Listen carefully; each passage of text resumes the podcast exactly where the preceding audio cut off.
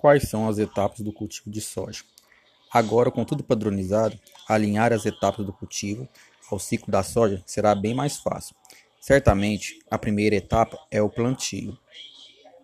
A análise de solo é a principal ferramenta de avaliação da fertilidade do solo e possibilita a tomada de decisão para a prática da calagem e adubação. Sem uma análise química do solo e um adequado programa de calagem e adubação, o sucesso está distante do agricultor e da sua empresa agrícola, como afirma o professor Aleone, do Departamento de Ciência do Solo da Exalc USP.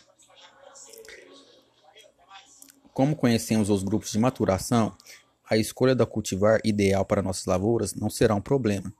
Outros cuidados, como a amostragem para correção e adubação do solo, têm de ser realizados muito antes do plantio.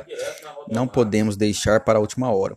O controle das plantas daninhas também tem que ser bem planejado.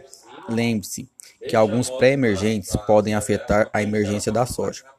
Durante o desenvolvimento da lavoura, precisamos de atenção com as pragas e doenças ocorrendo na lavoura. Por sua vez, o monitoramento de pragas, bem como das doenças, deve ser realizado em cada estágio de desenvolvimento da cultura.